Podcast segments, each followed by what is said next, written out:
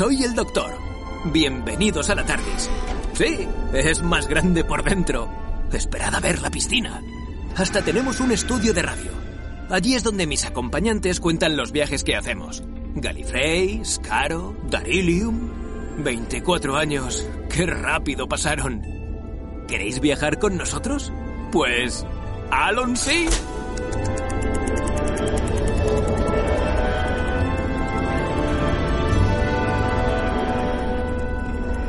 Empieza con T de Tardis.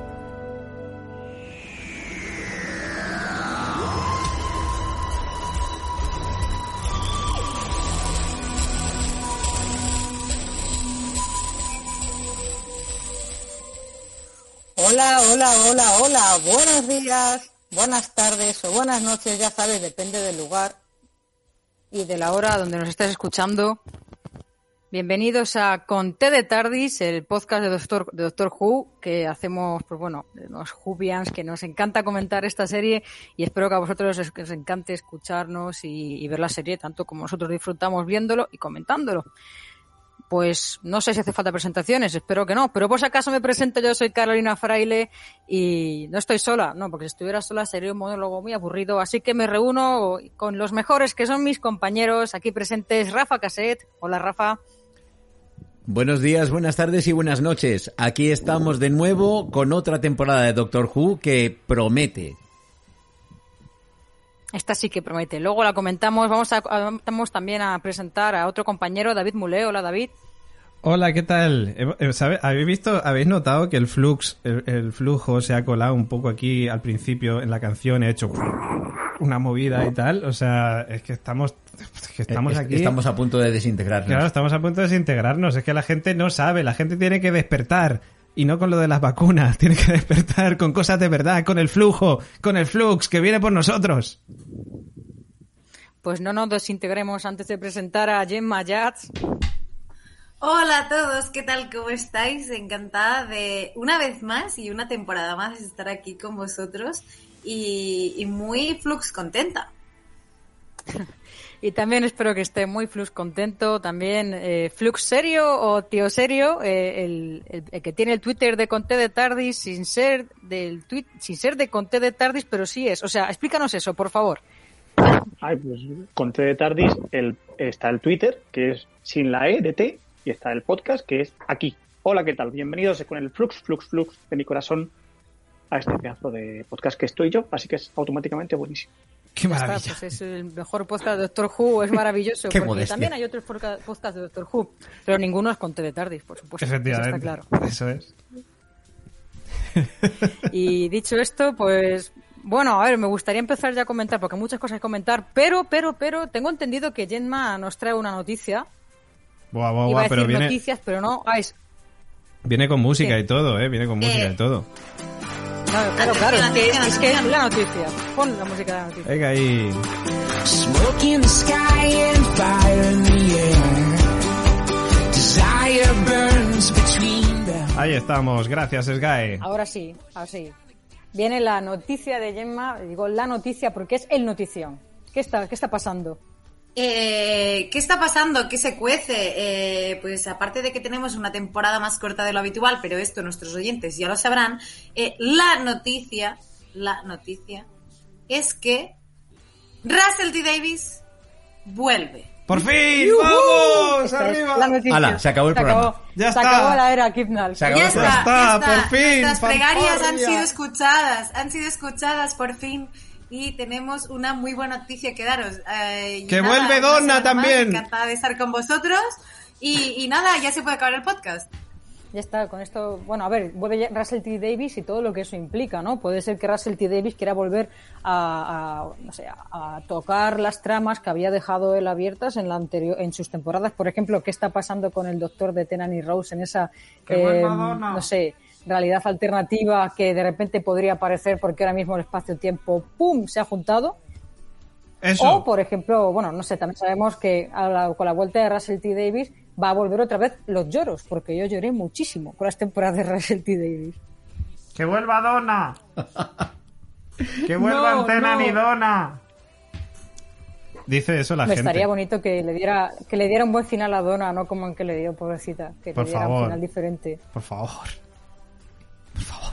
Hombre, Bueno, vamos a ver, vamos a ver. Vuelve Russell T. Davis y vuelve con eh, su productora y con su equipo anterior. Así que a partir de este momento mm, podemos ver mucho de lo que vimos en su en su momento de tenencia, porque al fin y al cabo él creó eh, todo un universo cuando trajo la serie del más allá que estaba olvidada desde hacía años debido a los derechos que estaban ahí eh, apalancados en Universal cuando se hizo la película famosa eh, que presentó al oc- octavo doctor y realmente a partir de ahí él todo lo que creó ha sido, eh, sin perder las raíces que tenía la serie, eh, toda una co- cosmogonía bastante nueva. Entonces, es muy probable que él pueda aprovechar algunas de las cosas que ha eh, utilizado Signal, pero sí que es cierto de que es muy, muy probable también que él regrese de nuevo otra vez, que em, con algunos de los argumentos que tenía en el pasado, que vuelva otra vez a haber cameos de eh, doctores que han estado durante este tiempo y que Signal precisamente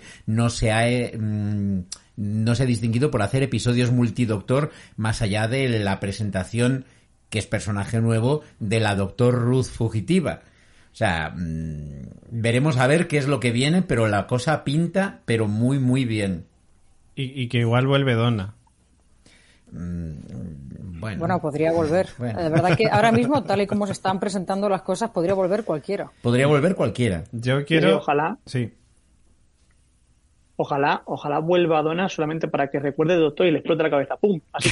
Tío, no, no, Sí, no, sí, no, sí. no. Que no puedo con eso ella. No, eso no, pero lo que dice Carol, tenemos ahí a Tennant y a Rose en ese, en, en el, en el mundo de Pete esperando que saquen una nueva temporada con Russell T. Davis para aparecer otra vez juntos.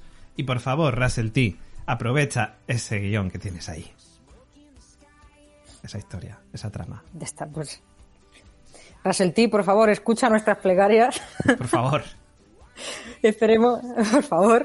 De todas formas, eh, yo, hay- yo una cosa... que- Yo hay una cosa que, es, que estoy casi seguro eh, y es que eh, tendríamos que mirar con una lupa las producciones que después de Doctor Who ha hecho eh, Russell T. Davis, porque a mí no me cabe duda que es muy probable que el nuevo Doctor esté en el casting de algunas de las series anteriores que, que ha hecho. Que Es pueda verdad. estar en Years and Years o eh, en alguna de estas. pero es Alonso. muy posible. puede. Acuérdate que Alonso salía en Years and Years. Y a lo mejor meten a Alonso a hacer de doctor, que eso también estaría guay. No, a, a ver, es una Pero- cosa que, hace- que Flux. hacen mucho los guionistas de Flux. los showrunners El de. Doctor Who. O sea, eligen al propio al próximo doctor basándose en trabajos anteriores que han tenido. Cuando, cuando nosotros os digamos el flux, el flux, es que pasan cosas raras. No sé si vosotros las oís, pero aquí pasan. Sí, sí, lo, lo, ¿Lo lo- Flux, lo- el flux, El pero, flux. pero dado, dado el caso, creo que me parece una muy buena introducción para que los oyentes se habitúen a esta nueva temporada de cosas muy bizarras. El flux está presente en cualquier momento, puede saltar. El flux, el flux puede saltar. Y, y aquí es que como nos lo curramos tanto para hacer aquí los efectillos que le ponemos al podcast, de vez en cuando se nos cuela el flux. ¿Has dicho efectillos o defectillos? Efectillos, efectillos. E- efecti- efectilla- cada uno que lo vea. Efectivamente. Cada uno que lo vea como quiera. Claro. a ver, ca- pa- para algunos puede ser un efecto maravilloso y para otros puede ser un, un defecto también maravilloso. El flux. Maravilloso. El flux. El flux aparece y desaparece de vez en cuando. Es que vamos, es como cuando viene un meteorito, ¿no habéis visto las películas de esta Armagedón, tal, la movida, que viene un meteorito gigante y tal, pero primero vienen unos meteoritos pequeñicos que son los que la lían ahí en Claro. plan explota París Es- y es cosas así, estas es eso. Pues aquí pasa lo mismo, el flux va trayendo primero unos flux pequeñicos y tal, y luego ya viene el gordo. Yo menos mal que me he traído el destornillador. Y al, fin- Sí. y al final del programa, pues ya pues se acabó, ¿eh? nos explotan los tímpanos. No se Y explotan los está. tímpanos, efectivamente, y así es como nos lo Y- montamos. Y, y todo bien. Y entonces, pues hay que, no hay que ver ya nada más. Y nos ahorramos los siguientes programas y todo. Sí. En fin. Eh, nueva temporada de Doctor Who, eh, nuevo, nuevo arco argumental. Por fin parece ser que Kidnall hace lo que de verdad había prometido en un principio, que era tener un arco argumental para toda la temporada. Y no sé si esto se ha visto reflejado en, la audiencia, porque recordemos que las audiencias de la, temporada pasada fueron bastante bajitas comparadas con, con temporadas del pasado.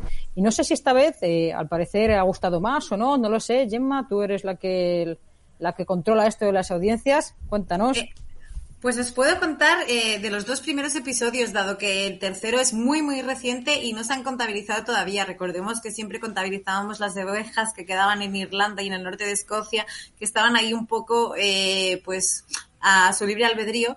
Pero decir, sorprendentemente, que el primer episodio de esta nueva saga, podríamos decir, llegó, esto- estoy hablando de... de televidentes o de espectadores en, en UK, en, en Inglaterra. Y llegó el primer episodio a los 5,79 millones de espectadores, o sea, estrenó con casi 6 millones, cosa que me parece un muy buen dato, da- Sí. dado eh, de dónde veníamos y, y en comparación a muchas series. O sea, tengamos en cuenta que estos son datos contabilizados solo en Inglaterra. El segundo le sigue con 5,10, es decir, ha perdido muy, muy poca audiencia eh, de lo que de lo que vino. Entonces, cosa que también nos indica eh, la calidad de o el o el agrado que tuvo ese primer episodio, que la gente eh, no hizo como, como hacía en, en el podcast de la Factoría La Constante, Julio Caronte, que era bajarse ¿no? de, de, ese- de esa serie. Entonces, la audiencia sigue y, y tengo curiosidad para, para en el próximo podcast poderos decir qué ha pasado con, con el tercero, porque, mm, bueno, ya llegaremos a ello, pero después de ver el tercer episodio creo que y me gustaría que las audiencias subieran. Yo también espero que suban las audiencias porque, bueno, la verdad que me está pareciendo que Kimnal está haciendo buen trabajo. De momento esperemos que no meta la pata y que al final de temporada digamos, no, Kimnal dimisión.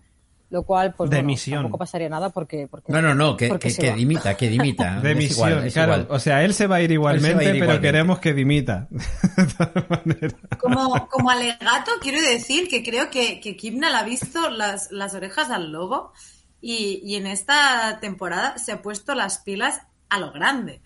Eh, a mí me parece que, que quiere ser recordado no como el peor showrunner de, de Doctor Who de la, de la era moderna y, y ha venido con la artillería muy cargada, Kipnal, en este, en este nuevo flux. Estamos A ver, ya- también hay que decir que tiempo ha tenido, ¿eh?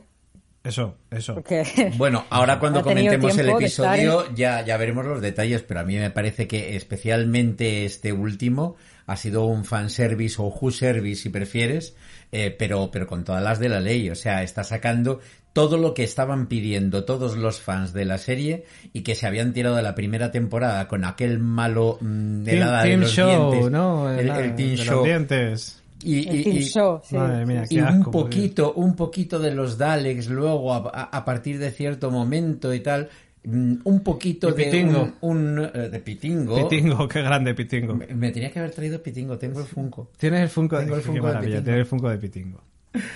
Pero ahora en esta ocasión, ah, incluso yo creo que está metiendo cosas de series eh, anteriores, eh, de- eh, perdón, de temporadas anteriores, incluso que se le está viendo un poco el plumero de que está jugando a un fanservice descarado.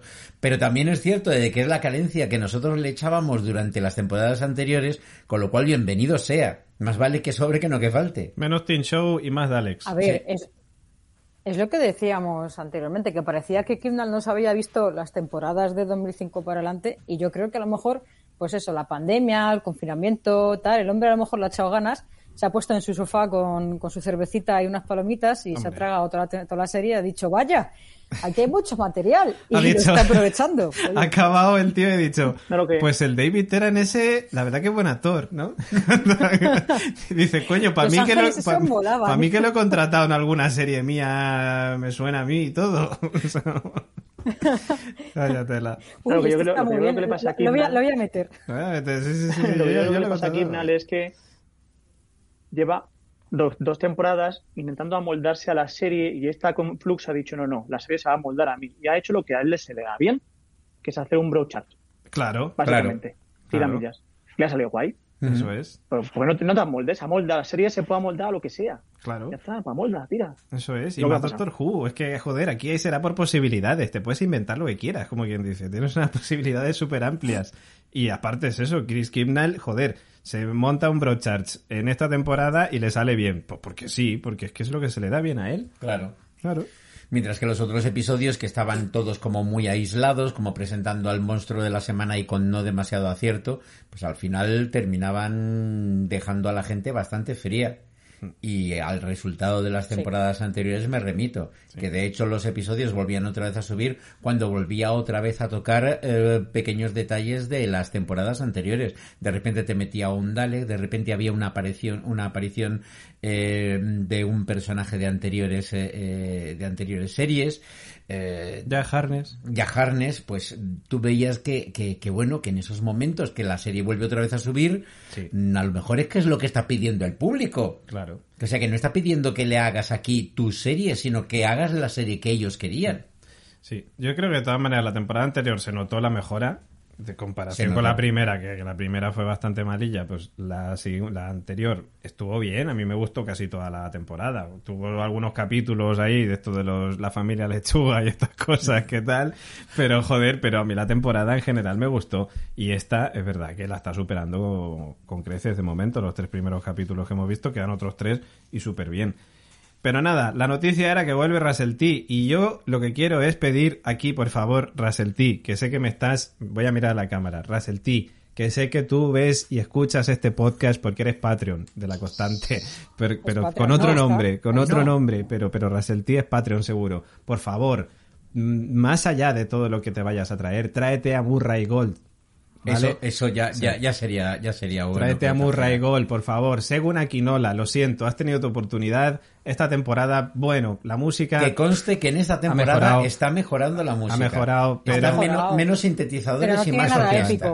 O sea, ha No, mejorado, no tiene- pero sigue estando la, la epicidad de Murray Gold. Ni épico ni memorable. Hay, o sea, hay momentos en estos tres episodios que se ha echado muchísimo de menos. sí. Sí. Porque había escenas como muy tochas y, y en momentos como de que el clímax visual te, te, te retrotraía a, e- a ese Doctor Who y de repente es como de, vale, pon el mute y pon cualquier canción de Murray Gold y Dale el play. episodio como que de repente se crece más mil. De Sí. todas formas, yo estoy convencido Sí, de que de la que- misma manera que está llevando a, a su equipo, que al fin y al cabo Russell T ha trabajado con ellos y sabe perfectamente por dónde van los tiros, es muy muy probable que eh, ¿Russell T? si no, No. es no no Russell, ¿Russell T o Kidnar? sí sí que Russell T en Ah, el momento en el que retome la serie si no consigue porque luego también está la historia de la disponibilidad que tienen no dejan de tener los compositores pero que si no consigue eh, que vuelva otra vez eh, Murray Gold que tenga un compositor muy del mismo estilo. O sea, está claro está claro que a él el tipo de música que le gusta es este tipo eh, de música orquestal donde incluso puedes meter ritmos más modernos puedes meter baterías pero que todo sea grandioso que pueda llevar coros en un momento dado. Mientras que en cambio yo de verdad que cuando he hecho las reviews sónicas me he vuelto loco para encontrar algunos te- eh, temas que fueran medianamente épicos porque todo es un run run mm, de música de ascensor. O sea es todo eh, muy new age muy muy acompañante pero pero muy pocas melodías muy muy una sensación de sopa, de sopa que te acompaña durante el episodio, pero que realmente no te remarca bien los, los grandes momentos. Bueno, yo estoy viendo aquí en Spotify que Murray Gold no saca nada desde el 2018, desde la, la novena temporada de Doctor Who, así que yo creo que tiene tiempo de sobra. Claro ¿eh? que sí, claro que sí. Pues sí, sí, sí, Murray, ¿qué Pero estás Murray haciendo, Gold Murray? está- ¿Qué, qué estás haciendo? Te han elegido presidente de un país, no te preocupes, déjalo, deja tu vicepresidente, tu vicepresidenta, tú vente aquí a poner cancioncicas a Doctor Tiene Who, que es lo que tiempo queremos. de sobra. Ven a componer, Y ven tiene a que componer. sacar todavía el disco de la décima temporada que no salió nunca. El Ven a disco de la componer. décima No temporada. tiene, no tiene nada que hacer en su casa. Está, seguro que está aburrido diciendo, a ver si me llama ya Russell. Si está viendo la isla de las tentaciones ahora mismo Murray Gold, o sea, está esperando la llamada de Russell T para volver a Doctor Who. Estoy seguro. Lo que estoy esperando yo es empezar con nuestra review, así que vamos a, a dar paso a la review sónica, que es para, bueno, pues la review que hace siempre nuestro compañero Rafa Caset. Y, y Eh, ojo que una esta vez, review muy muy rápida que esta dura- vez ha sido tela meter tres rápida. episodios. Sí. Es verdad, porque no, no sé si lo hemos comentado, pero vamos a comentar los tres episodios de esta temporada, o sea, la primera parte de la temporada, eh, vamos a hacerlo a la vez, porque, bueno, eh, puesto que lo van a sacar en dos partes, pues hemos visto conveniente hacerlo así, de esta manera, y no por episodio, como otras veces. Así que, bueno, Rafa, enhorabuena por, por la review, porque tengo entendido que es muy sónica, muy compacta y muy completa. Así que vamos a ello.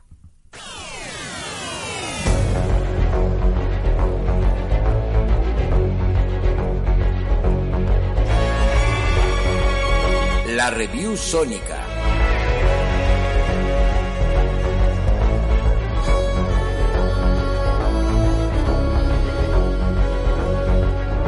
Vistos los tres primeros episodios de la temporada decimotercera de Doctor Who serie moderna, titulados El apocalipsis de Halloween, La guerra de los Sontaran y Érase un tiempo. Los dos primeros dirigidos por Jamie Magnus Stone, responsable de cuatro de la temporada anterior incluyendo Spyfall y Los Niños Atemporales, el tercero por Asur Salim, su primer trabajo profesional tras un puñado de cortometrajes, y los tres con guion del propio showrunner Chris Chibnall. Varios hilos argumentales van a confluir a lo largo de esta trama de seis capítulos, cuya espina dorsal es el avance inexorable en dirección a la Tierra de El Flujo, una energía desconocida que desafía todas las leyes del espacio y el tiempo y consume todo a su paso. Dan Lewis, interpretado por John Bishop, voluntario en un banco de comida de Liverpool, se embarca en la TARDIS como nuevo companion muy a su pesar, tras ser secuestrado por Carvanista, gruñón ser mitad chubaca, mitad perrete, que encabeza una supuesta invasión a la Tierra de su raza los Lupari. Y tras ser rescatado por la Doctor y Jazz, que llevan persiguiendo al semichucho desde tiempo atrás para obtener información sobre la división, la supuesta pertenencia a dicha organización fue la causa por la que los Yudon arrestaron a la doctora en el asteroide Prison al final de Los Niños Atemporales. Y Carvanista fue miembro de esta y al parecer compañero de la decimotercer, aunque ella no lo recuerda. Mientras tanto, Swarm, un siniestro y enigmático ser prisionero desde el amanecer del universo, escapa de la cárcel de la división y revive a su hermana Asur, mostrando en su conexión mental con la Doctor que se conocen de atrás, pero ella tampoco lo recuerda. Las naves Lupari consiguen proteger a la Tierra del impacto del flujo, pero este ha conseguido llegar hasta la TARDIS.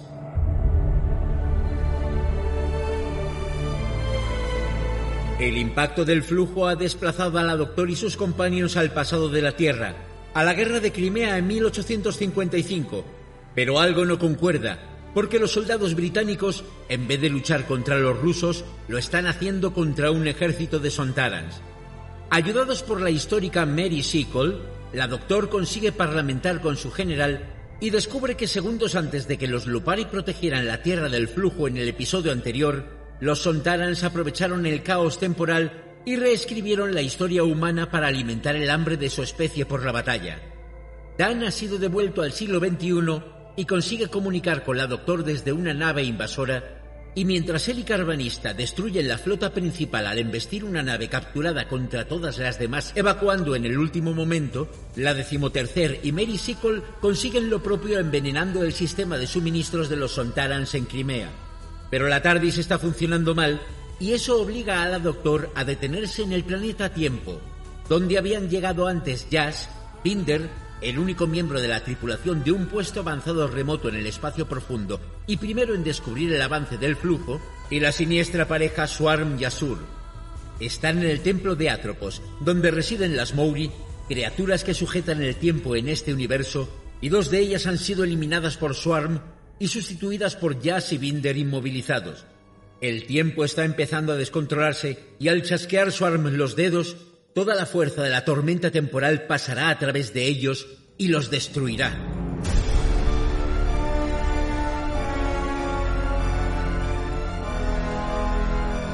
En el templo de Atropos, la Doctor salta a la tormenta del tiempo y detiene el plan de Swarm al esconder a Dan, Jazz y Binder en sus pasados, de forma que estos reviven flashes de sus historias. A la vez que conocemos a Bell, una superviviente del flujo en un planeta devastado y tomado por Daleks, Cybermen y Sontarans, se nos revela cómo la Doctor estuvo en el pasado en el templo de Atropos en una misión de la división en su encarnación de Ruth, la Doctor fugitiva, acompañada de Carvanista, y cómo consiguieron detener y apresar a Swarm y Asur colocando allí a las Mouri. cómo Dan está perdido en recuerdos de su amiga manca Diane, secuestrada por Asur, cómo Binder fue relegado al puesto en el espacio profundo tras revelar las fechorías de la Gran Serpiente, un dictador a cuyo servicio había sido destinado, y cómo Jazz aparentemente ha regresado de forma inocua a casa, pero es acechada por un ángel llorón desde una consola de videojuegos. Y finalmente la decimotercer restablece a las Mouri faltantes y arregla las corrientes del tiempo, pero aferrándose a recordar su oculto pasado por última vez, tiene la visión de una misteriosa anciana que le revela que el flujo no es un evento natural, sino creado y puesto allí por culpa de la propia Doctor. En el brusco regreso, comprueba que Jazz, Dan y Binder están sanos y salvos y que Swarm y Asur escapan tras la promesa de reinar en el infierno. Binder decide quedarse en su planeta natal devastado por el flujo para encontrar a Bell, su amor. Pero cuando la TARDIS despega, un ángel llorón salta del teléfono de Jazz y se apodera de la consola de la nave.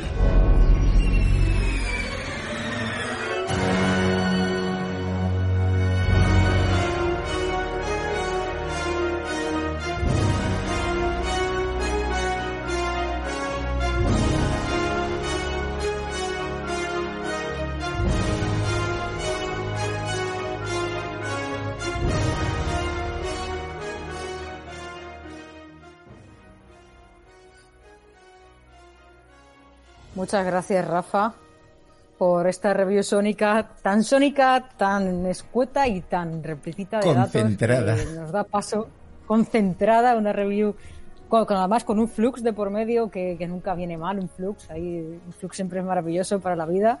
Es que lo estamos, nos lo estamos currando esta Sí, temporada, ¿eh? O sea, vamos. Tenemos, tenemos efectos con de efectos lujo. especiales. Sí, sí, sí, por supuesto. Ya, bueno, ya, ya es que lo que nos falta Efectos de, plu- es- de flujo. De flujo. nos falta desaparecer. Está, vamos, una maravilla, de verdad.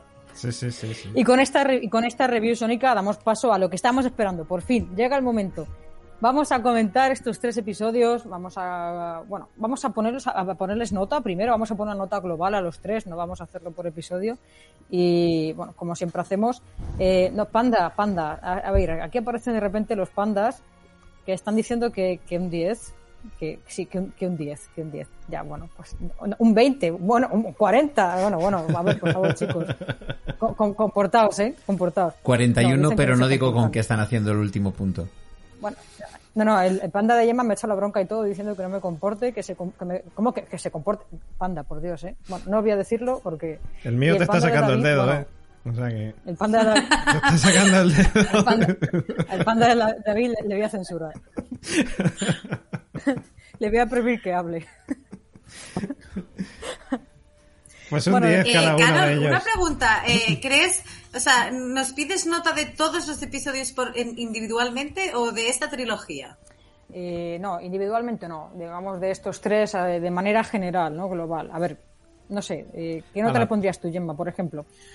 Yo, eh, es que había hecho media, entonces... Ah, bueno, pues eh, dame la media. por- No media, o sea, de, alego y, y luego, o sea, de pongo global. Pero el primero eh, me había gustado primero de 7, después de haber visto el segundo me gustó como de 6 el primero, entonces bajó la nota, porque el segundo como que me gustó casi de ocho y medio.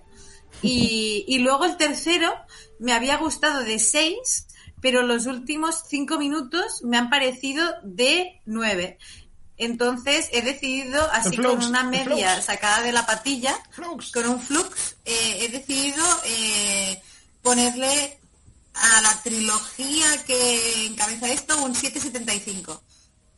775, lo voy a apuntar aquí en mi calculadora sónica.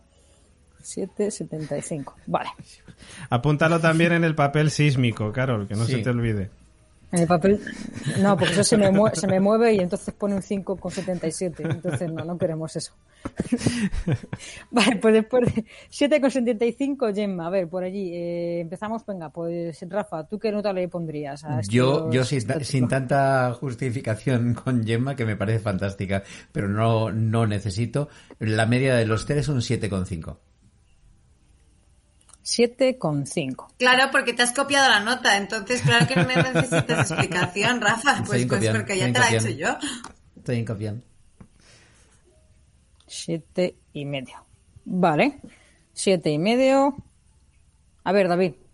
Yo estoy también en el siete y medio con los tres capítulos, la verdad. O sea, a mí es que me, me está gustando toda esta parte. O sea, es decir, yo creo que al final de esta temporada la podríamos medir un poco como por temporada, ¿no? En general. O sea, es decir, ahora llevamos la mitad, luego cuando lleguemos al final, igual nuestra nota cambia.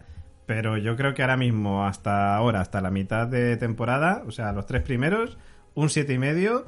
Y porque me está gustando todo este rollo, pues lo que decía antes, tío, serio. Me está gustando que Kibnal haya hecho aquí su movida, que es lo que él sabe hacer. Pues siete y medio por aquí. A ver, ¿te serio? Pues yo es que con Doctor Who soy totalmente acrítico, así que he tirado un par de dados antes y me ha salido un 8. Un 8. Pues nada. Sí, no sé, mira. Porque, no sé, yo, yo con Doctor Who siempre voy a tope con lo que sea. Mira, incluso la temporada 11 también a tope con ella, me da igual. O sea, me siento y déjame. Pues yo le voy a yo, yo también le voy a poner un 8, pero, pero tiene justificación. O sea, pues porque, joder, es que después de haber visto las temporadas anteriores de Kimnal, que es que me acuerdo que le dábamos al capítulo menos mierda, le poníamos un 8 diciendo, ¡oh, qué bien ha estado, Dios mío! o sea, Claro.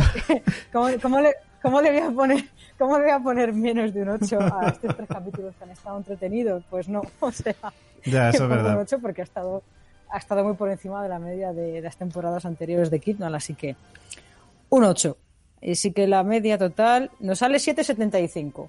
Pues estupendo. Me Vale. parece que una media buena. Así que la, la media que había dicho Gemma en un principio, que Yo, yo hago como el señor oráculo. Yo mm, Claro. es como de hago así más o menos y digo Va a salir Eso. esto, va a salir esto.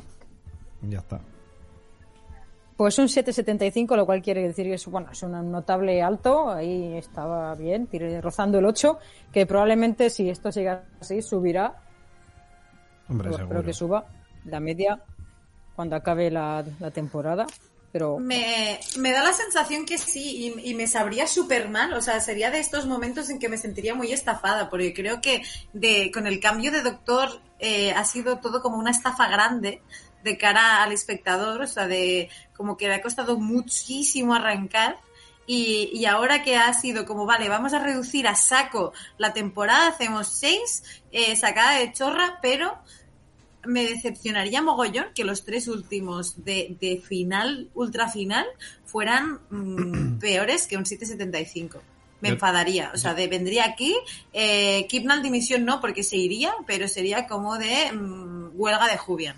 Yo, yo de todas maneras, como todo lo comparo lo de Kirnal con, con Broadchurch, eh, joder, Broadchurch la cerró bien. O sea, yo creo que, no sé, a ver, también es verdad que era otro rollo de serie, pero que, claro, pues igual la cierra bien. No, pero a, a mí me parece que la comparación con Broadchurch es muy, muy acertada desde el punto de vista de que lo que habíamos visto en las temporadas anteriores, quizá un poco más en la, eh, un poco menos en la, en la anterior, era que eh, lo que se eh, estaba poniendo desde el punto de vista de un eh, showrunner era mm, coordinar eh, los episodios eh, que escribían otros, pero de una manera mm, que prácticamente no daba la sensación de que los estaba coordinando. O sea, al final había como una especie de idea que te iba dejando pinceladas a lo largo de los distintos episodios, pero luego cada episodio era de su padre y de su madre, con lo cual la sensación que te daba era de una falta de unidad. O sea, en la última temporada vimos que se estaba incidiendo en el tema que se habían dejado unas pinceladas muy, muy sueltas en la,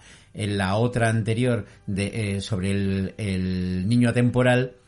Y aquí en esta, pues parece que independientemente de la familia Lechuga y de algunos episodios, pues un poco más eh, mm, eh, de altibajos y tal, pero mm, también era algo que prácticamente no se vio hasta los últimos episodios. Mientras que en cambio en esta yo le compro a Chibnall que nos haya hecho una temporada mucho más reducida, pero si en realidad toda la temporada está siendo de lo mismo. O sea, no estás teniendo argumentos que están pasando con otras historias, pero que de vez en cuando te deja una pista. No, no, o sea, aquí tienes un argumento que va desde el principio hasta el final y todo lo que está pasando entre medias es de ese argumento. Entonces, la sensación que tienes es de decir, mm, este sí me recuerda al Doctor Who de anteriores temporadas, donde hablan mucho menos que antes y tienen muchísima más acción, aunque hablarse evidentemente se sigue hablando, pero sobre todo lo que estás viendo es mm, eh, correr, correr, correr, correr, escapar, escapar, acción, acción, vienen los malos. Me parece que además una de las cosas que también ha... Yo te quiero ha- preguntar una cosa, Rafa, tú que has visto además la clásica, que eres un valiente. Eh, ¿No se hacía un arco serializado? O sea, Sí. una serie serializada, una Sí. temporada serializada desde la clásica, ¿no? Sí, verdad mayoría- que- la mayoría de las temporadas de la clásica, sobre todo durante el- el- las últimas temporadas, eh, siempre llevaban un argumento que iba a lo largo de toda la temporada y que la mayoría de las veces solía estar bastante marcado, unas veces más, otras veces menos. Luego con los últimos doctores también hubo mm, algunos de ellos, pues casi por, por el hecho de que la serie estaba a punto de cancelarse, que los arcos argumentales pues fueron un poco allá, pero sí que se utilizaba un arco eh, que prácticamente iba a lo largo de todos los episodios que se emitían.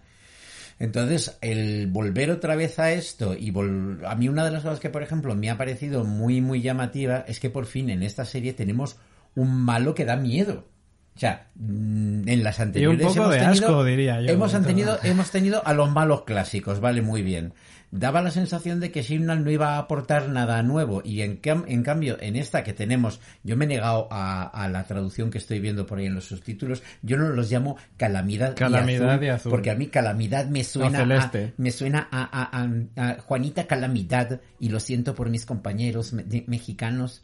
Pero, pero mm, Swarm y Azur dan realmente miedo, son siniestros y sobre todo la sensación que lo está dosificando muy bien del hecho de que eh, Swarm y eh, sobre todo, sobre todo él conoce detalles de la vida de la Doctor anteriores a todo lo que hemos conocido hasta ahora y que todavía no te ha desvelado exactamente dónde es, aunque en el último episodio ya se ha visto algo de que la Doctor Ruth fue la que capturó eh, en la situación anterior eh, a, a Swarm Yasur y que eh, a partir de ahí es cuando quedaron durante milenios y milenios encerrados. Todavía no sabemos cómo la encerraron a ella, pero mm, está dosificándolo de una manera que te sigue manteniendo a ti con el interés. Entonces, Y además está muy bien, porque Chibnall eh, está a favor del reciclaje. Yo creo que varias zonas que tienen la cara eh, Swarm son de los dientes del Team Sí, Shaw sí. este, entonces eh, ha utilizado dientes. de la de los dientes. Parte de, de del disfraz. este Y una cosa que, un alegato en positivo que quería hacer, y antes David, que has hablado de Brochars, que en esta temporada me está gustando mucho, que es por la gran cantidad de personajes. Es decir, Brochars, si os acordáis, eh, no tiene nada que ver, pero había mogollón de personajes y de familias y estaban todos ellos súper bien desarrollados y tenían todos como un punto en común, ¿no? El kiosquero que vendía el periódico a la señora, que no sé qué. Y creo que aquí eh, Kimnall lo ha hecho muy bien porque hay como mogollón de personajes de entrada nuevos para nosotros el espectador, o sea, aparte de, de iconos, pero me parece que están súper bien hilados con la historia que nos quiere contar, es decir, no hay nadie de más y de menos. Porque está bien llevado. No es lo de voy a meter en la TARDIS aquí tres personas más aparte de la doctor y voy a contaros así. Van a ser casi secundarios en cada capítulo, sino que cada uno, siendo secundarios, están aportando. O sea, es decir, de hecho, para mí, la propia Jazz, ahora mismo, sí, es la companion. Pero es que. mm, A ver, uno, uno de los En fin, aciertos, no sé. por lo menos hasta este momento de la, de la temporada, me ha parecido el Dan. incluir a Dan, a John Bishop. Dan que por Mola. cierto, a todo esto, y en este caso sí que no podemos decir los que están viéndolo en doblado porque no hay doblado. no hay doblaje. O sea, eh, tiene un acento de Liverpool absolutamente espantoso. O sea, no, si no fuera por los subtítulos, yo el inglés no. Las primeras veces me he visto el episodio primero en su- con subtítulos en inglés y luego con subtítulos en, en español. Y si no, no me enteraría de absolutamente nada, porque tiene un. eh, creo que se llama Scouse o algo, algo parecido, el, el acento em, específico de Liverpool, pero es una cosa donde además resbala las, las sílabas de una manera tremenda. Pero en cambio, como personaje, me está funcionando muy bien, porque es un tío que de repente ha aparecido Ahora, ahí, que la- se ha encontrado metido la en toda gracia- esta aventura. La gracia del acento, la gracia del personaje también es el acento. Anda Claro. que dice veces que es de Liverpool. Claro, y además Que es de que, Liverpool y, Lo que y que pasa- además los de Leeds no le caen muy bien. que se ha metido Como de repente en un Capaldi, tinglao su acento donde no también. tiene ni idea de por dónde van los tiros, pero que está siendo muy resolutivo y a mí, por supuesto, me está funcionando mucho mejor que, que Jazz. O sea, lo que tengo clarísimo es que la Doctor y Jazz hubiera perdido la serie otra vez Joder, eh, entero si se hubieran quedado solas. O sea, a mí ella me sigue sin funcionar. Por cierto, es que, me acaba de venir a la cabeza ahora mismo. eh, dentro de nada vamos a estar otra vez diciendo quién va a ser el siguiente doctor, Claro. quién va a ser el siguiente Claro. doctor. Y eh, una pregunta que tengo yo, eh, yo ¿Whittaker se va cuando termina esta temporada? Se van los dos. Se va O sea, es decir, en el capítulo Whittaker. 6 se va Whittaker. No, creo que hay Sí. luego tres, eh, ¿No? tres especiales. Y en Hay el tres último especiales. especial, ¿Tres especiales? sí. Hay tres especiales, efectivamente. Y después, en el uno- último especial, eh, es la regeneración, que por cierto, eh, yo di en redes sociales, decía que ya la, había, ya la había grabado, que había sido un momento muy emocionante y que no tiene ni idea de quién va a ser su sustituto, porque luego eso lo superponen con el actor o con la actriz que se, que se elija. Yo tengo la sospecha de que va a volver otra vez a ser un actor. Tío, Mira, me muero, ¿eh? ¡Hostia!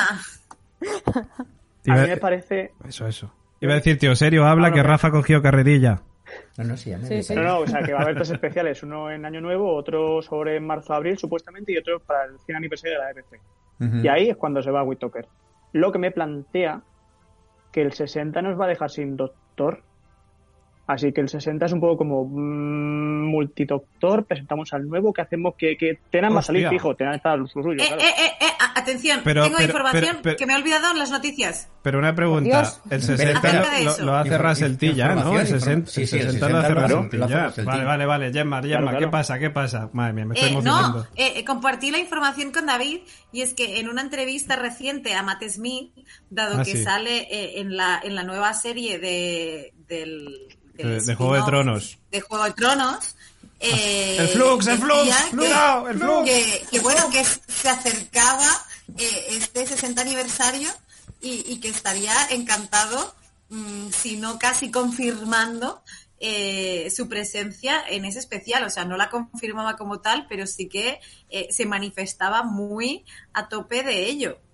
El doctor favorito de los pandas, por De cierto. hecho, de hecho, Christopher Eccleston se ha, eh, se ha manifestado justo en todo lo contrario. Dice que él con Russell T que no quiere saber absolutamente Pero nada. no se habían reconciliado otra vez Pues Eccleston se y debieron Russell T. reconciliar cara a la galería, pero cuando Se se, ha enterado, cuando se ha enterado que lo que Doctor Who lo va a llevar eh, eh, Russell Russell T. T, pues mm, parece ser que él no está dispuesto a volver. Luego todo depende, como de costumbre, de talonarios Talonario. y de Pero todas E- esas Eccleston, cosas. E- Eccleston, vamos, eh, lleva, to- lleva años diciendo que no va a volver a Doctor Who ni de coña. Pero de hecho ya ha Ya ha vuelto. vuelto, Ya ha ya ha vuelto. vuelto. En, en Big Finish está ya eh, haciendo una serie de las aventuras del octavo doc- de- de- del noveno doctor, pero en audio. Con lo cual, quieras que no, ha vuelto otra vez al, al personaje y él dice que está muy contento en regresar al personaje con Big Finish, pero que de Russell T no quiere saber nada. Hasta que... mm, yo sigo No sé, pensando ver, de que el talonario es el talonario y vete tú a saber. Mm, También es cierto que Eccleston ha ido siempre muy por libre y que ha sido de estos que van muy en plan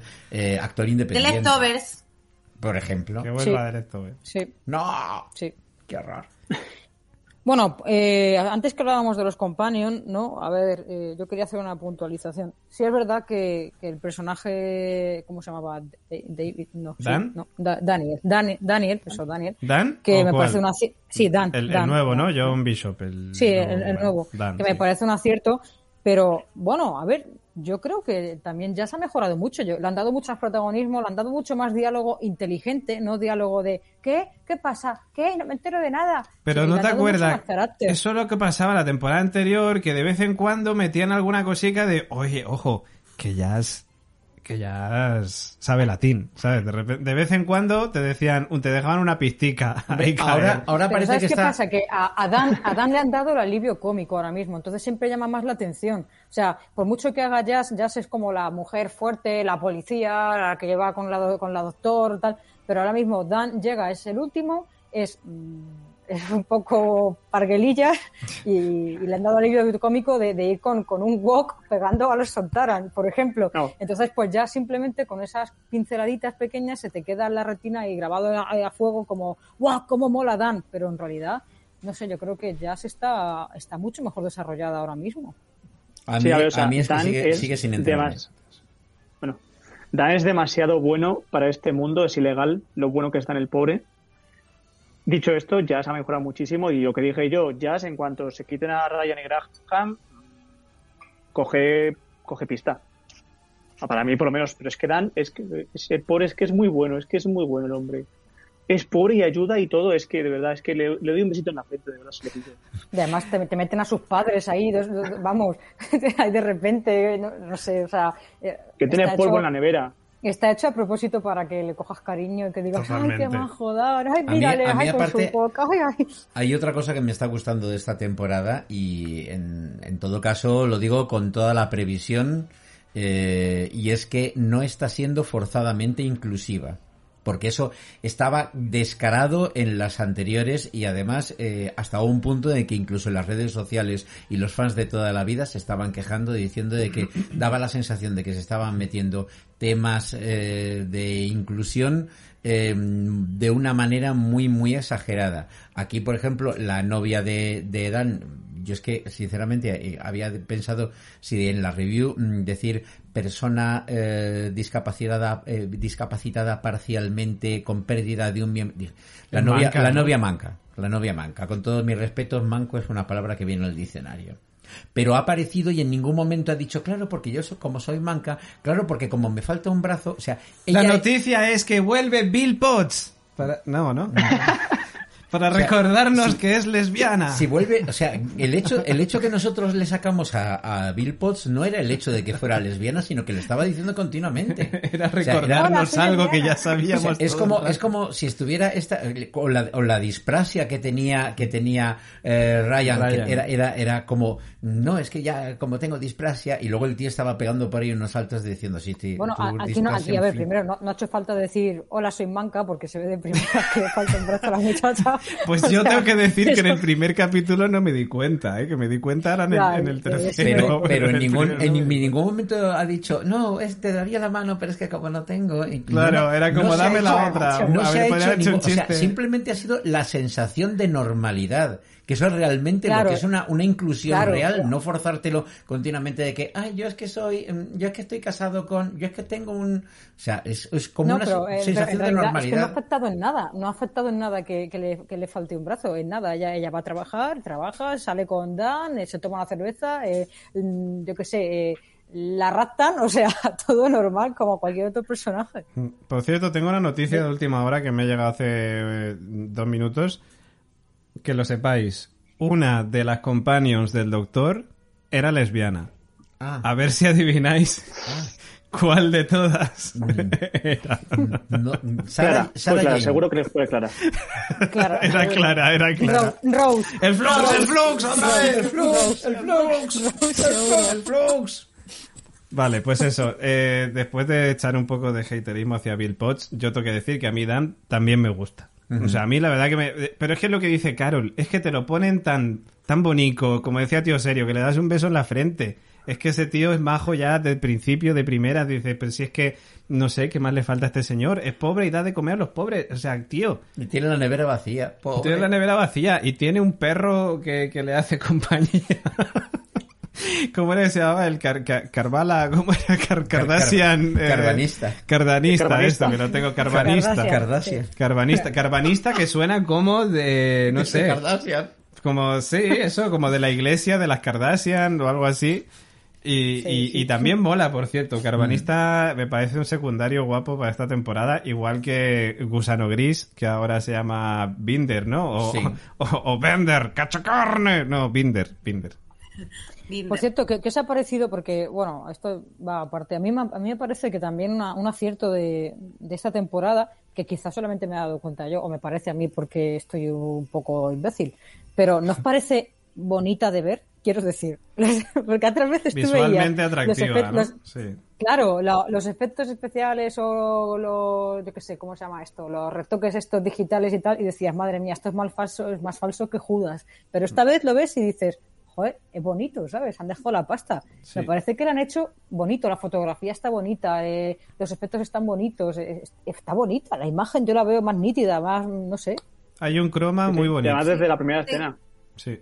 Sí, justo. De hecho, iba a decir, digo, el momento en que están ahí con el liberad, ahí, ah, habla ahí, que es como todo muy, que podía ser muy catastrófico, porque yo dudé por un momento de nominarla a los Travis Manawa, eh, porque había un momento que digo, hostia, no sé si me gusta o no me gusta.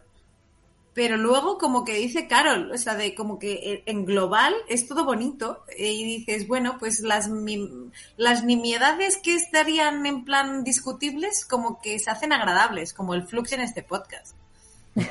Efectivamente. A mí, no sé, me ha, me ha parecido bonito. Y además ha cambiado también. Hay planos a cámara lenta que te marcan, no sé, partes de las escenas que son importantes. No sé, solamente le, le falla la música. eh. La TARDIS ¿Está? está teniendo más protagonismo, que prácticamente ni la Sí. habíamos visto Sí, en, los- en las dos temporadas anteriores. La TARDIS que eh, está perdiendo ahí aceite, ¿no? Está perdiendo aceite. Está perdiendo aceite, bueno, chapapote más bien, porque sale como chapapote, unos hilillos, hay unos muy- pequeños hilillos Los hilillos de de plastilina. plastilina, pues tiene, está perdiendo mogollón de, de hilillos de plastilina por ahí, que entiendo que tendrá que ver con toda esta movida del flux, está ahí en plan, ¿qué está pasando aquí? ¿No? Como, a ver, record- yo me he acordado mucho de Sexy, ¿no? De cuando tuvimos a el Sí. capítulo ese de, de- de Neil Gaiman, ¿no? Hizo el- el- escribió ese capítulo de, de la TARDIS, que estuvo chulísimo, por cierto, y me he acordado mucho de eso y era como, ¿qué te está pasando? ¿Qué te está pasando, Sexy? Y, y que es lo que da pie un poco al segundo capítulo, la guerra de los Sontaran, que por cierto a mí me gustó. Sí. Tengo que decir que a mí que vuelvan los Sontaran me hacen mucha gracia los Sontaran. Y además los Sontaran clásicos. Los Sontaran el- clásicos, el ¿verdad? Porque Diseño, el diseño de los Sontaran Sí. era de los primeros Sontaran Sí. que aparecieron en la, en la serie clásica, que tenían una forma mucho más Que patatoide, una mucho mierda, más tosca. Bueno, una, pata- Parece una caca, básicamente. Y no, y no como, como Sontaras pros- eh, posteriores que habíamos visto cuando el Paternoster Gang y como más redonditos, como más... No, no, estos son toscos, guerreros, eh, cabrones. A mí y- me han gustado, a mí me han gustado mucho los Sontaran esta vez, me han gustado un montón. Y a mí me me parece que estaban mejor hechos, no sé, mejor maquillados o lo que sea que llevan, los kilos de látex que llevan encima. Sí, y o sea, a mí lo de lo que decías antes, lo del walk, Dan y el walk me ha parecido bien. Pero es que ves, es otra cosa más de vamos a hacer a este chaval guay y nos va a caer a todos bien. Y es que per- perfecto, genial, Kibnal, así sí, me gusta. Vamos para allá. Oye, eh, ¿qué pensáis de Binder, de Gusano Gris? Que a mí me ha gustado mucho cómo han contado un poco la historia suya en este capítulo, en el tercero, digo. Porque, joder, es que al final, con el tema de la corriente temporal y tal, esta movida, eh, creo que han aprovechado bien, sobre todo para presentarnos a Binder y conocer un poco más de Dan, porque al fin y al cabo a Jazz, pues ya la conocemos, ya sabemos quién es y dónde viene, el tema de "Eh, era tal, no sé qué, pero lo de me ha parecido una excusa perfecta para saber de dónde viene Binder, ¿no? A mí, a mí Y es Binder... que a Gusano Gris le veo haciendo un cameo, perdón, lo mío es muy corto, le veo haciendo un cameo de Gusano Gris en Doctor Who. O sea, no le puedo ver de otra manera. Y mira que la historia me mola, ¿eh? Pero solo lo veo a él. Un soldado Ay, no sé, pues a mí, inmaculado. a mí me ha gustado. A mí, en cambio, mí- me, pa- pasó lo- justo lo contrario. O sea, con esos pelos que le han puesto con la barbita y todo eso y tal, tuve que mirar yo diciendo en, en el casting en Wi- Wikipedia y tal, ostras, si es el, el gusano gris y no, no me lo puedo creer. Por sobre todo porque además el- en Juego de Tronos se tiraba durante toda la serie con la misma cara. Y aquí es expresivo. Pero Como Iniesta, pero independientemente de eso, mm, a mí me parece que la presentación que tuvo el personaje en principio no estaba mal, pero luego posteriormente se le han añadido eh, cosas que lo hacen bastante interesante. O sea, no el tío que está ahí, que eh, está en un puesto avanzado y tal, y es el último pringao y tal, sino que está ahí por precisamente el tío haber querido denunciar historias eh, en contra de eh, lo que le decían sus jefes, eh, por principios, por la constitución, etcétera. Hombre, eso va muy en la línea de Kimnal y su, su buenismo, ¿no? De, de, bueno, es un hombre recto, tal, que no sé qué. Pero no me parece Oye, forzado. el flux, el flux, No, se está acercando. no me parece forzado, o sea, me parece, me parece bien, bien eh, descrito como para que diga, pues sí que te, te lo compro. Sí, sí, sí, sí, no, no, parece- Este personaje volverá, este personaje volverá. O sea, Sí. yo creo que quizá en el siguiente sí. episodio no, pero en el último episodio seguro que vuelve con la mujer. Y, y, bueno, con la pobre Jazz, ¿no os ha parecido que Jazz ha puesto cara de odio? Sí. Mira, Tiene, va a tener un hijo. Qué le, ha tan puesto, grande. ya le ha puesto ojitos. Ha dicho, yo he visto Juego de Tronos a este chico y me gustó mucho, aunque no tenía pene, pero Claro. aquí eh, sí que lo Aquí tiene. sí Pero aquí sí tiene, aquí sí tiene.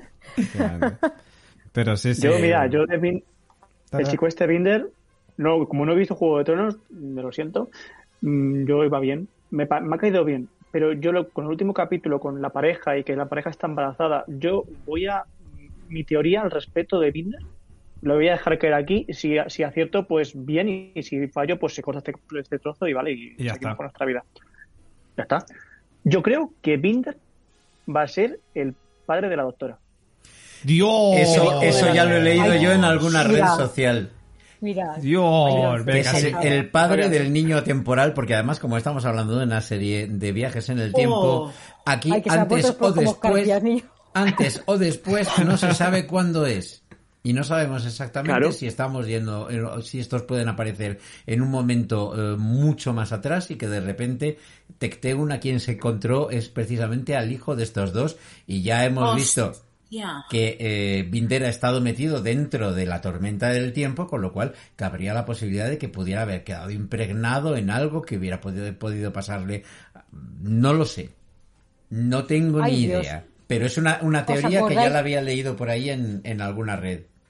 ¿Os acordáis de la imagen del niño temporal de pequeñito, cuando estoy pequeñito, que era también así morenito? Negrico. Era sí, negro. de hecho lo Sí, comentamos. pero- lo pero no- comentamos. Pero no era negro como, como la doctora Ruth. Ah, sino sí, sí, sí. Era. más- Era más bien descafe- mulato. café con le- Sí. Más descafeinado. Eso Sí. es, Sí, más estoy de acuerdo. Ay, y además ay, estuvimos hablando, Carol, eh, me acuerdo que además estuvimos debatiendo de es niño, es niña, eh, de, de qué color es, es Sí, Benetton. sí, sí.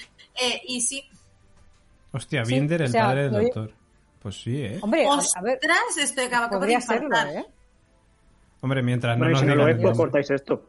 No, no, no, no, no. Ahora ya queda registrado. Hombre, claro, ya queda registrado. Sí, sí, además, lo, lo- lo suyo es que pongamos teorías. Yo, una, una de las cosas que estoy casi seguro es que de aquí a los tres episodios que, que quedan, y ya sabemos que en el próximo vamos a tener a Los Ángeles Llorones a, a- a mansalva, porque cualquiera que haya visto el episodio hasta el final hay un pequeño eh, teaser de eh, 30 segundos o de 15 segundos y tal, En donde ya se ve episodio. que vamos, vamos a tener a Ángeles Llorones todos los que quieras y más. Yo estoy convencido de que Jack Harness es muy probable que vuelva otra vez a salir. Por porque además yo a este señor le sigo por redes sociales y cada vez que el tío, que tiene el pelo blanco, cano completamente, cada vez que el tío se ha teñido el pelo, ha vuelto otra vez a salir en Doctor Who. Así a que... Y se ha vuelto a teñir. Y se ha vuelto a teñir. Pues sale el doctor juntos. O sea que- Bueno, A mí- espérate, a, mí lo mejor se ha teñido para salir me da, con- me da un pequeño infartito. O sea, que es que me acabo de acordar. Que justamente cuando la primera vez que aparece Los Ángeles Llorones en este episodio, con, que van persiguiendo a la chica esta que dice, ya me conoceréis, que vengo del pasado, pero no me conocéis. Y es como, ¿what? Bueno, cada, cada vez aparece el ángel llorón y se lleva a esta mujer. De repente, la siguiente imagen que apareció fue la nave donde está el Binder que se llama Rose. Y dije, ¡Oh! Sí, es verdad, sí, es verdad, Rose". es verdad. Casi me da el infarto. Es verdad, yo también cuando vi eso dije, hostia, hostia, hostia, espera, espera, espera, espera, que aquí salen, que aquí pasan cosas. Pero no. No sé, ¿eh? No sé. No sé. No, hombre, a ver, no es Russell T. Si fuera Russell T y eso se llamase Rose, tendría sentido. Pero. Ya. O Pues, Madame de Pompadour. Yo ahí, hablando de Madame de Pompadour, y, y perdón por la interrupción, eh, termino un momento. Otra de las cosas que yo espero de Russell T es que vuelvan muchos de los escritores que tuvo anteriormente. verdad, sí. Me gustaría que él coordinase Como la serie. Moffat. Me gustaría que volviese Moffat, aunque fuera solamente para un episodio. Me gustaría que volviese, que volviese Neil Gaiman. Vamos, o sea, puede ser espectacular. Iba a decir, tío, ¿Sí, en serio, que te ha cortado. Ah, no, ah, perdona, ah, perdona. No, es que estaba pensando una cosa y luego se me ha ido a otra. como- Has mencionado a Madame de Pompadour y me acabo de acordar que en el videojuego este de Doctor Who que han echado ahora hace un par de semanas, eh, hay una parte en la que se plantea la posibilidad de que Madame de Pompadour, en una línea temporal, se quedase con el Doctor y hiciesen parecido, tuviesen niños y fuesen los dos juntitos y felices. Qué bonito. Vale, aparte. Qué bonito. Ahora, con lo que iba. yo vi Rose, lo de la estación esta, vi Rose y dije, no, hombre, no, no, hombre, no. Y dije, no tiene nada que ver. Ah, vale, vale, vale, vale. Pero fue un nombre, no, tal vez no, Rose, no, déjala. No, chica, Rose, sí. déjala. Es que, Rose- Rose, es que Rose Rose, solamente. Rose no apare- ha aparecido solamente una vez en un, no me acuerdo en qué el- temporada, en y en un el- holograma, y diciendo, try no, Rose, ah", y la lloración un poco y ya está, ya lo siguiente. De todas formas, yo creo que es fanservice descarado. O sea, porque tú la nave la llamas em, tulipán y no pasa absolutamente nada. Poner Rose y todo el fandom sabe perfectamente Claro, claro. que ese nombre es muy especial en la serie. Eso está hecho a propósito. Claro, con todo- con todas las letras. Hombre, hombre, por supuesto. Es como si de repente, Bueno, yo y- qué sé, sal- llamaran a un a una nave piti- pitingo, por ejemplo. Pitingo, claro. Entonces, todos sabríamos de dónde viene. la referencia. Sabría. O un cantante, ¿te imaginas? Qué risa, Wiki. Oh, imagínate, un cantante que se llame así. Mitingo. Qué, qué- qué locura. Vaya tela.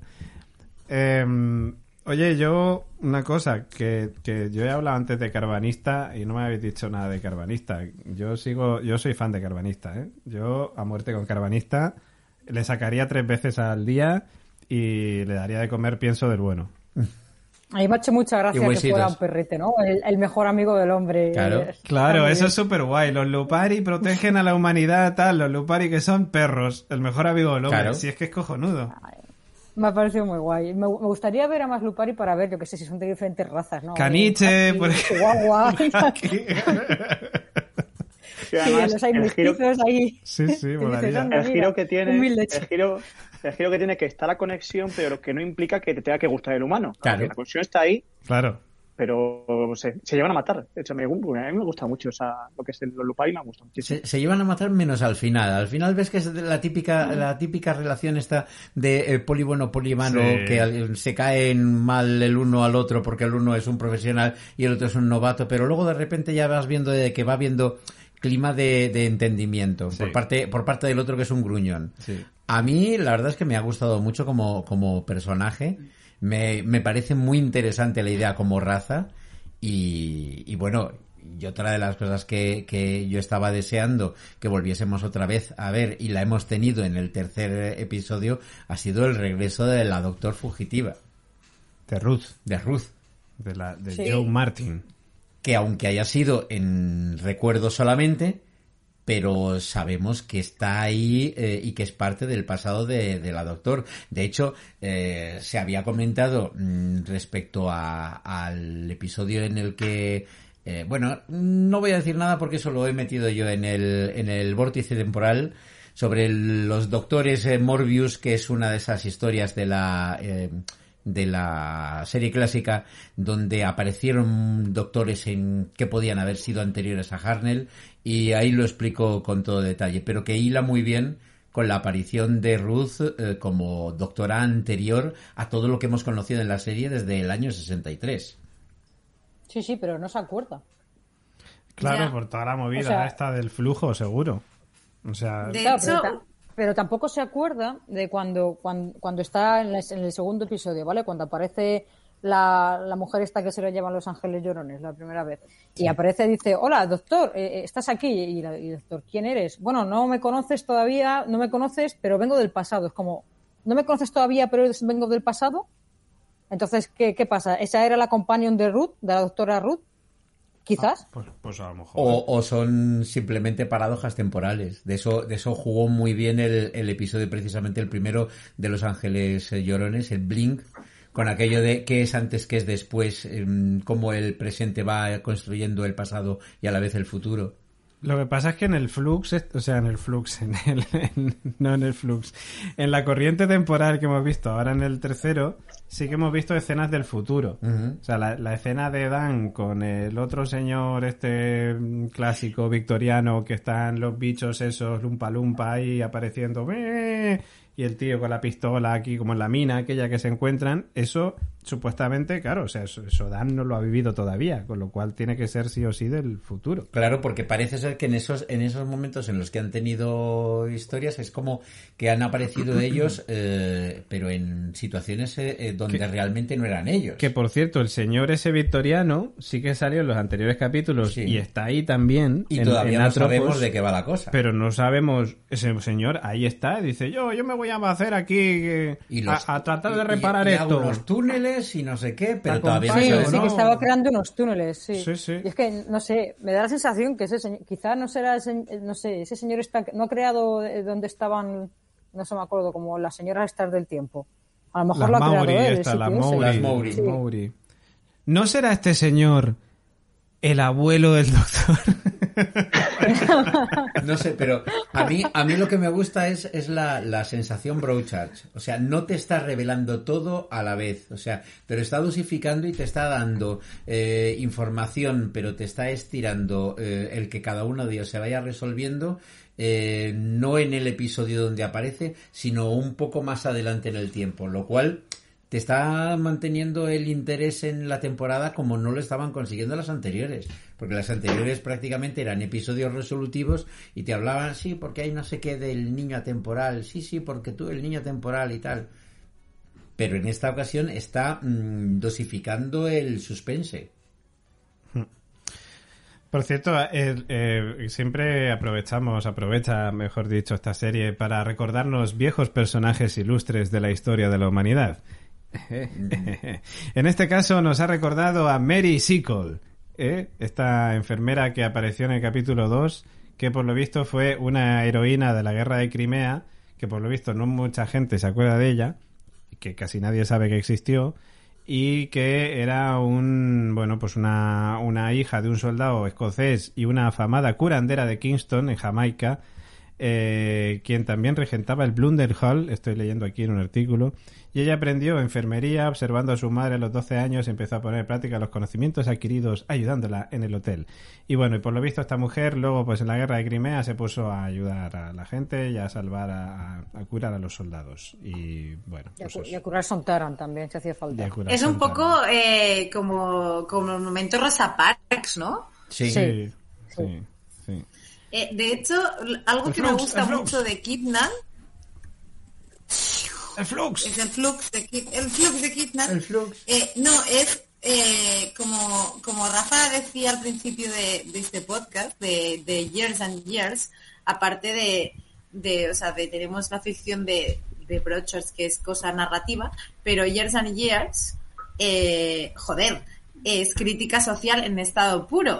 Y me mola mucho las pinceladas, igual que esto, ¿no? O sea, Crimea, guerra olvidada de, de finales del siglo XIX, pero el conflicto sigue vivo en el siglo XXI, ¿no? Entonces, es como, ahí lo tienes. Eh, antes hablabas tú, David, del reciclaje de- de De los dientes de, Teen Show. de, de los dientes, pero eh, también habla de, de un poco del cambio climático y de, de cómo se... O sea, creo que, que mola mucho cómo en una narración súper completa el tío va metiendo cositas, ¿no? O sea, de ella nos la, nos la coló eh, con, con Ruth y, y con la doctora, ¿no? Es decir, pongo un doctor, un icono masculino, lo pongo en femenino, eh, además, o sea, de la doctora, suponemos primeriza, es doctora, mujer y es negra, eh, no sé, me, mola mucho eh, cómo trata temas súper actuales y los mm, no hace falta poner la pancartita ni el, ni el letrero, que es algo que siempre hemos criticado, igual que decíamos antes de,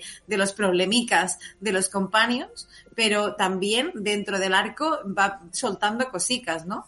A mí es que fíjate sí, que con el tema, con el tema del doctor, a mí me ha colado también a, a Ruth, a Joe Martin, que me jode que, o sea, entiendo que no va a ser la siguiente doctor porque, joder, porque viene de antes, o sea, de antes del primero, de Harnell. Entonces, no va a ser, pero me jode porque dices, pues es que a mí me pega un montón. O sea, ya me la has vendido tan bien que no me importaría nada que otra vez fuera mujer, que otra vez fuera, bueno, y que otra vez fuera Joe Martin. Pero eso no va a pasar. Es que estaba mirando el, el reparto de Years and Years eh, por- para ver rostros. Sí, sí, yo creo que ese reparto hay que examinarlo con mucha, mucha eh, tranquilidad, porque raro sería que no estuviera ahí el próximo doctor. Mm, Yo creo que, que por ahí pueden ir los tiros. Eh, yo tengo alguna cosilla más por aquí apuntada, por cierto, eh, A ver. sobre Swan y Azur eh, y los passengers, esos, que son que los passengers estos Son, son un botijo. son un botijo, Son pero un, dan un miedo. botijo con pat- da mucho miedo, pero son un botijo con patas relleno de, de, de, seres de- de humanos o seres. miles, millones de seres dentro y cada vez que se cargan a uno, se cargan a, a sopocientas personas ahí dentro. Es flipante. Yo no sé, es que a mí A todo mí- el, el- el tema este... A mí me, me da mucho miedo, tío. Sí, sí, sí, antes. acojonan, acojonan. Yo, yo iba a hablar sobre eso, sobre, sobre ese recuerdo de Joe Martin, ¿no? De, de, la, de la doctora Ruth, de, esa misión y tal, que no sé si de alguna manera nos enlazarán un poco las cosas o no, o simplemente ahí va a quedar como en el pasado esta gente llegó ahí y ganó a eh, Calamidad y a Calamidad y, Celeste. calamidad y azul. Eh, y azul, eh, pues eso, les ganó y por eso ya está. Simplemente pues era el recuerdo que tenías que tener y para eso mm, y no te van a contar nada más.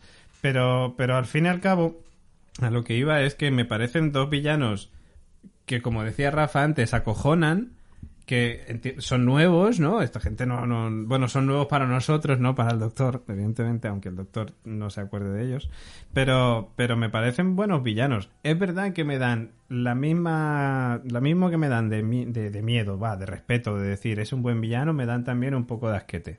Pero, Pero, pero es cierto que son, son muy potentes, muy bien interpretados, porque además a mí me recuerda mucho la interpretación a- al máster, al amo. Al amo. De hecho, una de las teorías que había por ahí moviéndose por amo? internet es que, que era el amo, una encarnación anterior del amo, que en principio no sé por si te Hombre, puede yo lo he tener- pensado, ¿eh? Si puede tener o Yo no lo he puede pensado. tener. Si es cierto. Yo lo he pensado cua- cua- cuando le dice al sentido. doctor, eh, hola, que como yo te conozco, tal, doctor, ¿quién eres? Ah, no te acuerdas de mí, pero yo me acuerdo de ti. Y empezó a decir su discursito, sonaba al amo totalmente. Sí. A Si hay- los si hay dos otra vez, encarnaciones aquí ba- bailando en el tiempo, no sé qué, yo diciendo, ¡ay, Dios mío, ya, pues, ¿qué te ha pasado? Si hay, O si sea, hay encarnaciones de- del Doctor antes de Harnell, puede haber perfectamente eh, encarnaciones antes de Roger Delgado. O sea, al fin y al cabo, ya, bueno, todavía pero- no pero sabemos. Eso, pero eso no tiene, eso tiene un aspecto humanoide y además son dos. Está la, bueno, la hermana, pues sí, la hemos tenido una hermana, la hemos tenido una hermana, no sé. Que yo sepa, no, pero bueno, yo que sé, se lo pueden inventar en un momentico, si eso es escribirlo, ya está en un momento. Claro. Eso Kimnal te lo monta en un momentico, te dice que también es un niño perdido. Esto es un Pues yo me, yo, yo me he rayado, yo se he llegado a pensar que era el amo, ¿eh? Lo Y que pasa sí. que, a ver, le, le veo muy chetado, con mucho poder destructor ahí y no sé, como para ser el amo, ¿no? ¿Y si Swarn es el tío del doctor? Ya, ya teníamos por ahí al abuelo, el tío. Yo es que ya me he cogido, me he cogido ya a la teoría buena, la, la- la teoría buena a mí me ha gustado. Ya tenemos aquí Y- la y familia. yo es ya lo doctor- exagero. El doctor antes de Doctor Ruth. Vamos tachando familiares. No, no, o sea, yo es, lo que hago. Yo me cojo a la teoría buena y luego ya me invento las mías en relación a todo su árbol genealógico. y ya está, es así de sencillo. No sé, yo desde luego sí que espero que todavía los tres episodios que- que quedan, que nos den más de una sorpresa, porque por el momento los están planteando bastante bien. O sea, ya el hecho de que eh, hayamos vuelto otra vez a ver los eh, Ángeles Llorones con todo su protagonismo, que no los veíamos desde tiempo atrás, más allá de una mera aparición en la cárcel donde estaba encerrada la doctor, eh, que no sé yo cómo metes a un, a un ángel llorón en la cárcel, pero bueno, independientemente de eso. Con mucho volverlo- cuidado. Claro, sin, sin parpadear. Sin parpadear. Sin parpadear y con una carretilla. También, por Porque supuesto, pesa- porque se da la un huevo.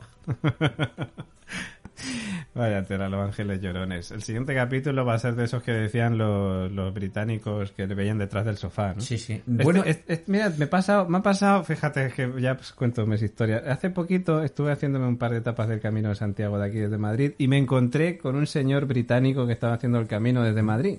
El Flux está sonando por ahí de fondo, por cierto.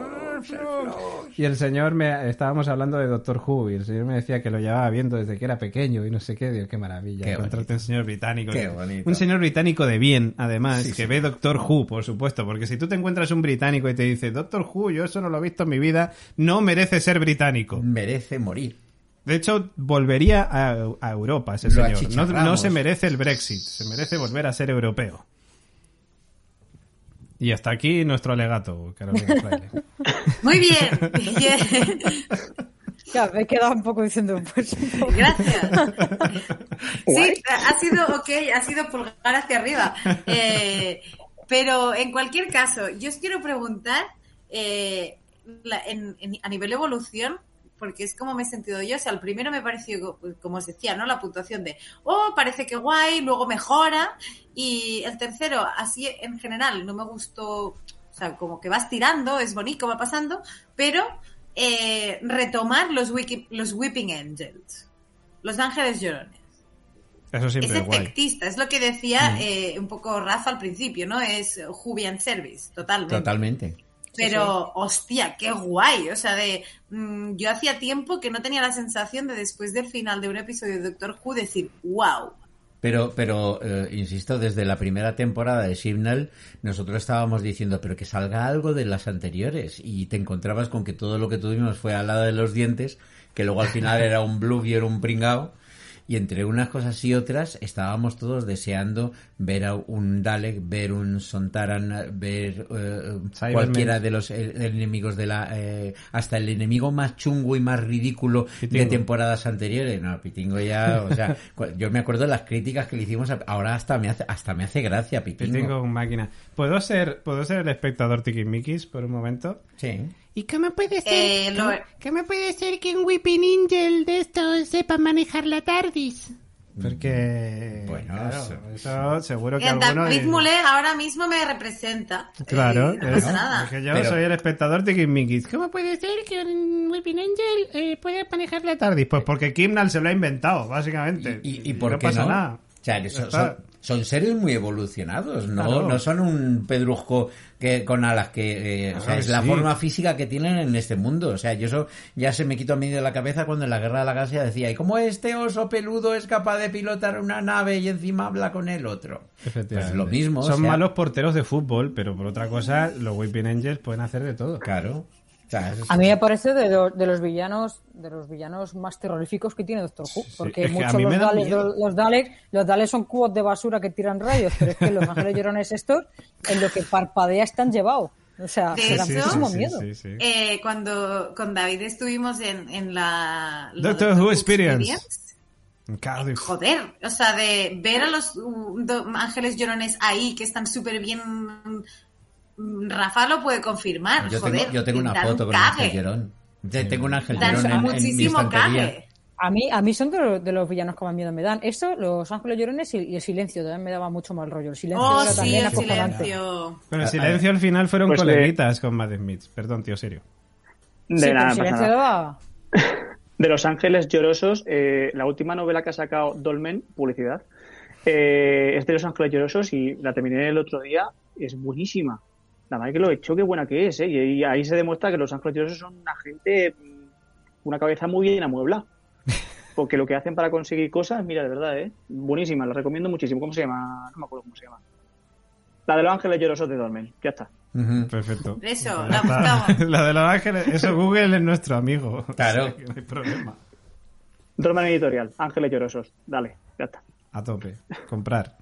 Black Friday. Y algo, algo, que, algo que queréis enseñar de las de las eh, joder, ¿cómo se llama esto? De las visiones que, que tuvimos acerca del doctor. de Ah, bueno, bueno, bueno, claro, claro. Hay una cosa que, Ah, que nos lo ah, dejamos. ah. O sea, vamos, yo estaba diciendo, yo no tengo nada más que comentar. Yo ya, pero no, no, no. Hay una, la señora esa mayor que dice que todo lo del es. flux está siendo culpa de la doctor. ¿Por ¿Esa señora qué? quién es? ¿Por qué? Eso. ¿Y esa señora quién es, para empezar?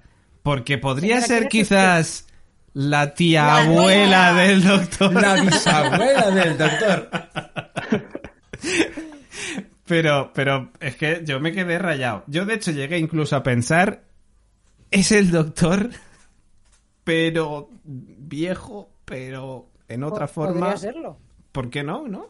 Claro, o sea, podría ser. Ahora, ahora mismo, ¿cuántas, ¿cuántas regeneraciones le quedan al doctor? Porque recordemos Pues que sí, le dieron energía de esta para toma. Para, algo 13 más, pero, pero es que ya con esto del Timeless Chill y con todas las regeneraciones que ha tenido y tal, yo ya creo que ya esa regla ya no se cumple, ¿no? Ya, No ya puede sé. tener todas las que quiera. Había, había recibido un, un juego de nuevas, eh, 12 nuevas regeneraciones con Matt Smith. con Matt pero Smith. aparte de que le quedarían en este momento un montón de ellas, también es que toda la historia del niño atemporal, como que hay que ver cómo, cómo reescribe todo esto. Hay, hay gente, los, los fans más, más talibanes, que se están quejando muchísimo diciendo Chibnall se ha cargado completamente el canon. Esta serie jamás ha tenido un canon. O sea, jamás ha Hombre, tenido... a ver, a cada, uno, cada uno de los Cierto es que doctores, no. Cada uno de los doctores ha reescrito al doctor anterior, prácticamente. Toda la temporada moderna ha reescrito la temporada, la, la- la temporada clásica. Y cada uno de los distintos showrunners que ha aparecido ha cogido cosas del pasado y las ha retorcido de manera que mm, tú te has encontrado. Yo me acuerdo, por ejemplo, de un, un episodio donde Clara tú la veías en el momento en el que el doctor de Harnell robaba la TARDIS y aparecía ella por allí. O sea, Tú estás continuamente mezclando el futuro con el pasado. ¿Qué más da si en un momento dado pones un pasado anterior al de, al de Harnell? Es una serie de viajes en el tiempo. A mí no me... Bueno, a ver, yo, lo- yo lo que espero, yo lo que espero es que aparezca Doctor Extraño ya, o sea, porque sinceramente yo estaba viendo el- los capítulos y digo, esto es Marvel. Thanos, de repente Thanos. el plus digo, digo, Thanos, digo, esto es Thanos. Y luego, que si hará viajes, en- bueno, viajes en el tiempo, que si tiempo para atrás, para adelante, no sé qué, oh, Dios mío, el tiempo se ha roto, ¿qué ha pasado? Digo, es que falta aquí Doctor Extraño diciendo, hola, vengo a ayudarte, Doctor. O sea, la corriente temporal también te digo yo una cosa que la que estuvo ahí, como decía Rafa, era Clara Oswald y a lo mejor aparece Doctor Extraño con Clara Oswald. ¿Por qué? Pues porque se puede Bueno, hacer ver, Doctor Who. Hombre, si ya me ponen la siguiente doctora, Benedict Cumberbatch, entonces ya digo, ya está, ha venido Doctor Extraño a solucionar todo.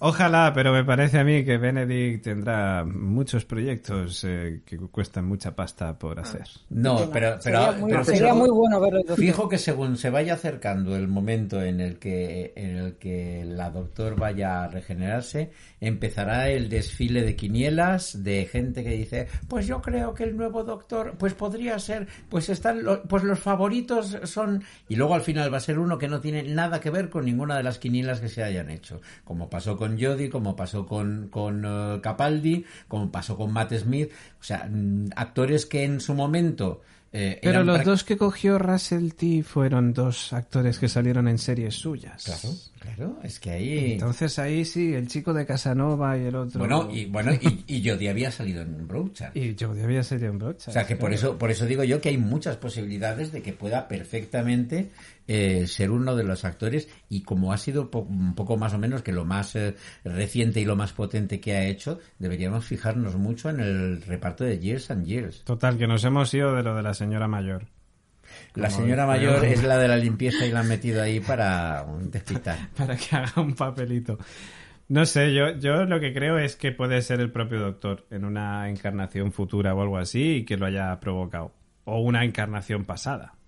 Y que haya provocado eso por lo que sea. O sea, no que lo haya provocado a propósito, sino que su nacimiento, quizás después del parto de Bell y Binder, hayan provocado una movida espaciotemporal de la leche, ¿no? Una reacción que lo flipas y, y hubiera creado el flux. No lo sé, o sea, no tengo ni idea, pero, pero iría por ahí. O sea, no creo que el doctor vaya a hacer un, un flux porque sí, porque le apetece, ¿sabes? O sea, entiendo que tendrá que ver con... No, yo me imagino que pueda ser algo más involuntario o que Claro. pueda ser eh, algo como una especie de, de mal menor. Lo que pasa es que no se me ocurre qué mal mayor puede ser que cargaste todo el universo. Claro, es que es eso, porque luego... Se- se- se estoy dando el vueltas ahora mismo a la teoría esta de lo de que el, el Binder es el padre del doctor y la, la- la mujer barra novia de Binder, ¿dónde está? Porque no sabe dónde está, solamente sabemos que están en guerra con los Daleks Y con los y la guerra de Gallifrey y la guerra de Gallifrey no es con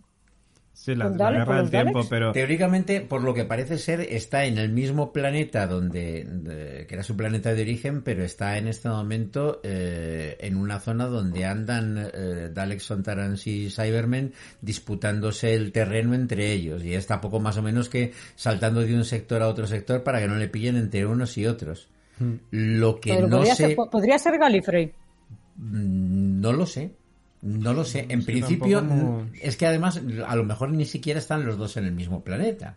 Claro, Pero claro, a ella la vimos en el, en el planeta donde estaba eh, con toda esta historia al principio, pero luego mm, se iba en una nave donde aparecían eh, en medio los Cybermen, con lo cual a lo mejor están un poco haciendo trampa en ese plano cortado donde te ponen a él en una esquina y a ella en la otra esquina y en realidad no están en este momento en el mismo planeta y todavía tiene que dar juego el- la búsqueda para que se encuentren el uno con el otro. y si fuese Gallifrey el doctor a lo mejor no se daría cuenta, ¿no? Digo yo que sí. Digo yo. Diría, esto este planeta si- me suena. Y si os digo que, que estaba mirando, yo mientras estabais hablando, estaba mirando el elenco de, de, de Years and Years. Y, y justo así, eh, hay un hay un personaje que, que se lo han fichado para, para el Señor de los Anillos de Amazon. Entonces, eh, como que ya este, pues le doy ahí curro. Pero hay uno que es Dino Fetcher, que era el, el novio de, de Alonso.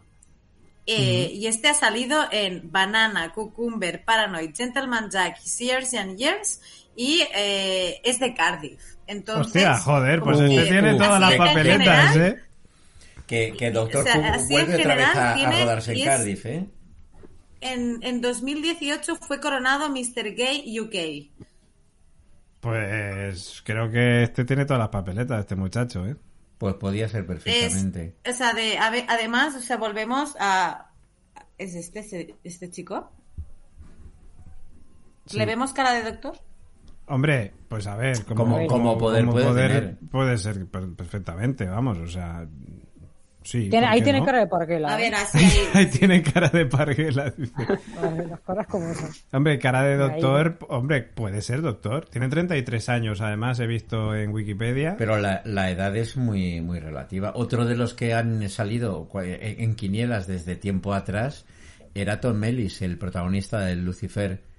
Que, Sí, que sí, sí, sí, han sí. dicho un montón de gente, pues podía ser un doctor espectacular. Ese señor ha trabajado Pero con el problema está, No. el, el problema Pues no está en que es ya demasiado conocido y todos estos, aunque él ha terminado ya la serie de Lucifer, eh, a mí no me cabe duda de que este probablemente tendrá un montón de proyectos y normalmente ha tirado la serie más de actores menos conocidos precisamente por, por tener agendas mucho más libres. Pues yo propongo una cosa, que para el siguiente El episodio... otro era este. Ah, sí. No, eso no me gusta. Si a Carolina no le gusta, ese no puede ser el doctor. Russell T, que nos estás viendo y Con, escuchando. con No, todos no, mis no respetos, pero. Matt Smith en los primeros episodios tenía una cara de panoli. También es verdad, ¿eh? Era parecido a este, ¿eh? También es verdad. Uy, bueno, no me gusta. yo lo que iba a decir es que para el último, o sea, nosotros vamos a grabar ahora luego para el sexto, ¿vale? Para el último. Que ahí hagamos la nueva quiniela. Porque además vamos a tener los dos otros especiales que estabais comentando antes. O sea, tres especiales más. Con lo cual va a haber dos más. Bueno, no sé cuándo van a anunciar el nuevo doctor. Eso también tampoco es verdad. que tampoco la lo otra sabemos. vez De momento no, no ha habido una, Claro. una fecha. La otra vez nos lo pusieron ahí con la movida esta de- del anuncio este que hicieron después de aquel partido de tenis que no terminaba nunca y que me recordó tanto a Lost, por cierto, porque también lo echaron en la 1 después de un partido de tenis. Eh, pues eso, que yo, yo haría las quinielas para el siguiente, ¿eh? pero este tiene papeletas. Pero, ah, para el siguiente. Pensaba que era para el siguiente episodio de quién sería eh, el tío abuelo del doctor. El O tío sea, abuelo del que doctor yo lo tengo, lo tengo casi claro. el tío abuelo. Sí, sí, están. Claramente están. Están claramente. Sí. Yo creo que la señora, la señora anciana esta es la cuñada del doctor. ya La es lo único que cuñada nos faltaba. sí, sí, sí, sí. Pues estas son nuestras teorías, Carol. ¿Cómo te quedas? Ojiplática, ¿verdad? Es que estoy aquí, me- me estaba aquí calladita porque estaba leyendo otra teoría Atención. que, que dice que el flux este en realidad ha sido creado para destruir al doctor, porque el doctor en realidad no es un... A ver, recordemos que no era del todo de Gallifrey, sino que venía desde antes del tiempo, el niño temporal, y que esto eh, el amo se enteró y dijo, "Oh, Dios mío, pues me cargo Gallifrey y te voy... Bueno, Me la ha contado mi ¿Qué te cuñado parece? en la última cena. Sí, te la ha contado, pues, pues eso. Eso dijo el, el amo, que dijo, me la ha contado mi cuñado en la última cena que tuvimos, que el doctor es un Pues niño eso. temporal. Así fue. Bueno, pues la teoría que está, es súper larga la teoría esta, es que es, vamos, una movida que también de, de la marinera. Que el flux en realidad ha sido creado específicamente para destruir al doctor y con ello, Gal- y con ello Gallifrey, porque Gallifrey no se había desarrollado si el doctor no hubiera existido y si eh, los código genético este del doctor que viene antes del tiempo hubiera- no hubiera sido asimilado por el pueblo de Gallifrey. Y por cierto, Y otra es una manera, y es una manera de cargarse Gallifrey desde el principio, que no exista nunca. ¿Y Otro- qué enemigos tiene Galifrey? otro que se nos ha olvidado ha sido ¿Los Daleks? el máster. Ah, vale. Sí, sí, no, no, claro, claro. O sea, el, el- el amo yo creo que tiene por fuerza que en esta ensalada que, que va a sacar toda la artillería pesada Signal, raro sería que Sasha Dawan no apareciera en alguno de los tres episodios, porque al guay. fin y al cabo dejó la historia aquella de los Cybermen eh, eh, señores del tiempo como muy descolocada. O sea, como decir, mm, bueno, pero que- quiero ver algo más, dame, dame más de eso. Sí, sí, sí. sí. Sí, de hecho va a salir porque supuestamente en, en del rodaje se salió una imagen del rodaje de un ayudante de algo llevando una caja que ponía cosa del máster. Ah, Ah, bueno, pues eso, bien, claro. eso está bien. Es que Tal cual se vio y fue como, bueno, pues es importante llevar cosas del perfecto, máster para que salga el máster, claro. Y además lo de cosas del máster me parece genial. Es Sí. como cosas del máster. Para... Y vamos a echarle una foto para O sea, que se dé cuenta de que tal. Master Props o algo así era, era como una cosa como loquísima. Como, Bueno, pues nada, pues en el máster bien, perfecto. ¡Qué maravilla! Yo pensaba que ibas a decir que sabías que Sasha Dawan iba a salir porque se ha teñido el pelo también, como Jack Harness, que cada vez que se lo tiñe sale en, en Doctor Who. Y ya está. Bueno, pero la foto está ahí y en algún momento la he visto yo y digo, ah, bueno, pues nada, ok, pues Sí, sí, sale sí. sí. Todo Pues sale máster. Oye, pues oye, eh, pues yo, yo compro, ¿eh? O sea, los tres capítulos que quedan, Pro. tengo ahora más ganas todavía de ver los tres capítulos que quedan, que a mí el máster este también me gusta. Esto es una locura, ¿eh? Mira, no Carol sigue con la teoría. Hemos No perdido a Carlos. Car- Carolina, No, claro, es que- Ca- Ca- es que- Car- Carol, que es nos he vamos ya a- todos, que, que tú sigue He leyendo si empezado a enlazar quieres. una con otra. No, no, yo no leo ya más. Es que he empezado a enlazar una con otra y he dicho, mira, hasta aquí he llegado, ¿eh? O sea, no, no, leo más no puedo más, la no puedo más. Así que, nada, no voy a leer más. Teorías para otro día, chicos. Para, para el siguiente episodio, no os preocupéis, que para eso estamos, para contar teorías. Dentro de tres semanas. Dentro de tres semanas. Para el siguiente es. episodio traemos más teorías porque no, no puede ser. Y no leáis nada en internet porque si no, no acabamos nunca. De verdad, que yo empecé a enlazar página con página y de repente he dicho ya. Yo ya, yo ya no leo más, yo ya no leo más. Internet Ya es el flux. Es el flux. Pues nada, chicos, hasta aquí nuestra review, nuestros comentarios, bueno, review, nuestros comentarios más bien de lo que nos ha parecido estos tres capítulos, esta primera parte de esta última temporada. Y bueno, pues eh, cuando saquen los otros. A ver, Gemma, tiene la mano No. levantada. Las vías de contacto. Ah, sí, bueno, ya iba a decir, le tengo apuntado. Ah, ah, vale, iba a decir, digo, ah, ah, No, no, no te preocupes, no te preocupes. Que cuando pasen estos tres eh, próximos capítulos lo volveremos a, a comentar y ya eh, saldremos de toda duda, menos de quién será el próximo doctor. Ahora bien, si queréis con nosotros participar y queréis darnos vuestras teorías y hacer como yo que empiezo a, a enlazar teorías y nos queréis poner un montón de links con un montón de teorías o lo que queráis, podéis hacerlo a través de nuestras vías de contacto, que son Arroba la constante 1 por ahora en Twitter, en Facebook y en Instagram. También info arroba laconstante.com por ahora. El Flux, Eh, y Flux, ah, Flux. esto. ¡Eh! ¡Eh! El ah, Flux. eh, se, vi- se viene algo, se viene algo. Flux, y eh, luego también tenemos la página web.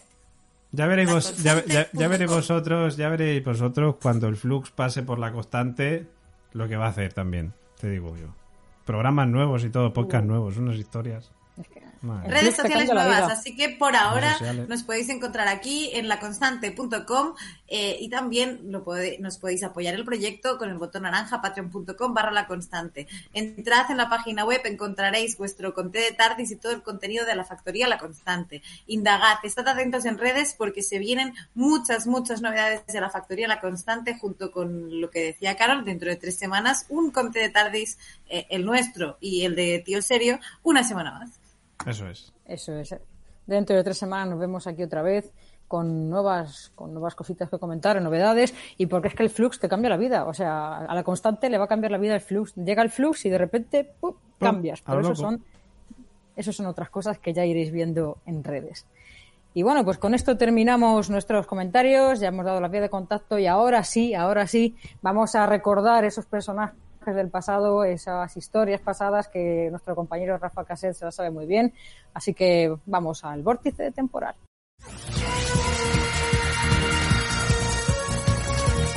El vórtice temporal.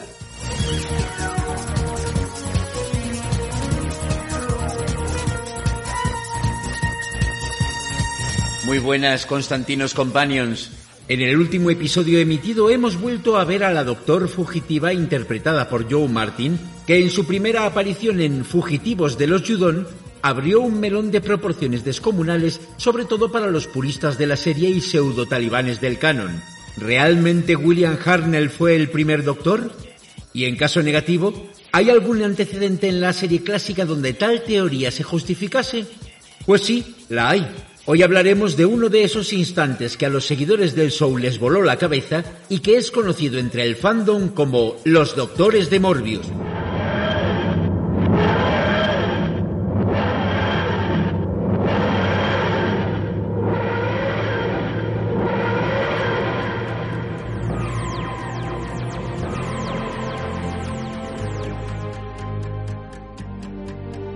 Estamos en el año 1976.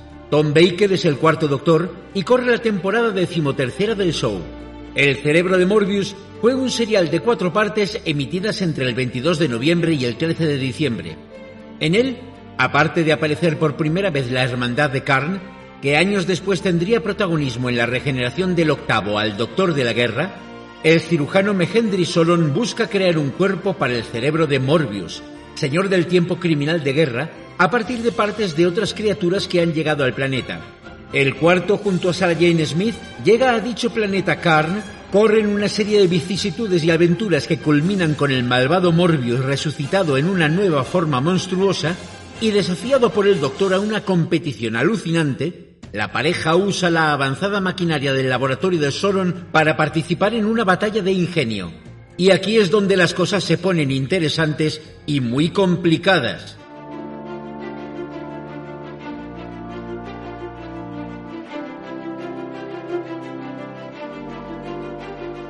Mientras lucha contra el poderoso Morbius, la pantalla de la máquina muestra el rostro del doctor, luego el de su encarnación anterior, interpretada por John Pertwee, seguida de destellos del segundo, Patrick Troughton, y primero, William Harnell. Pero no se detiene allí. La máquina luego muestra ocho caras más, antes de que se produzca un cortocircuito en el cerebro de Morbius. El doctor se derrumba, mientras Morbius se tambalea aturdido. La hermandad llega y persigue a Morbius por un acantilado hasta su muerte. Independientemente del previsible final feliz del episodio, ¿de quiénes eran aquellos ocho rostros?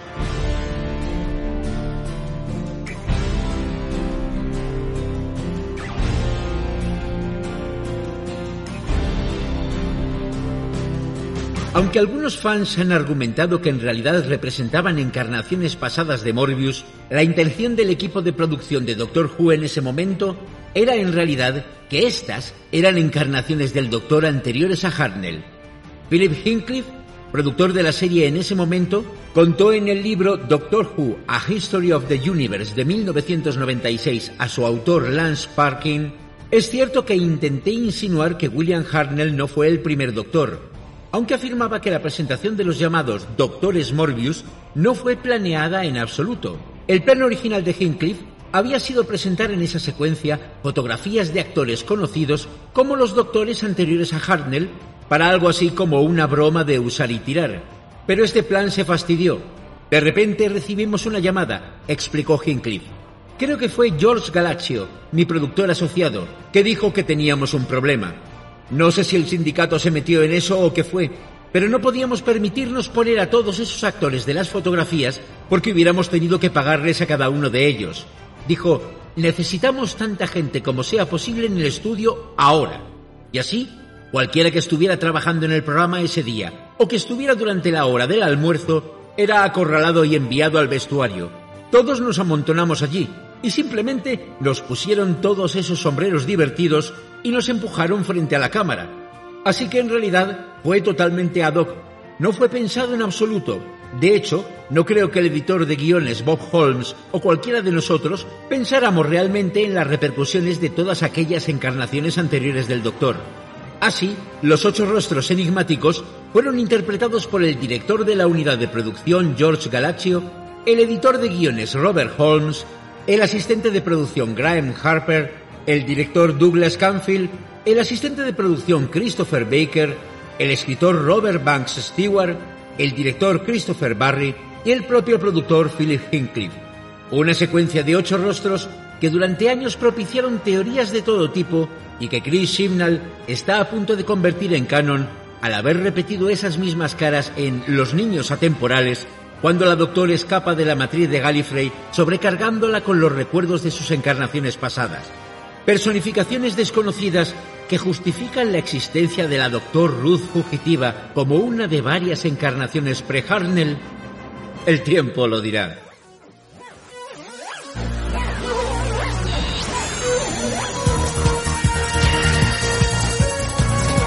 Y así hemos recordado hoy la historia de los Doctores Morbius. Y hasta aquí hemos llegado con esta edición de... El vórtice temporal.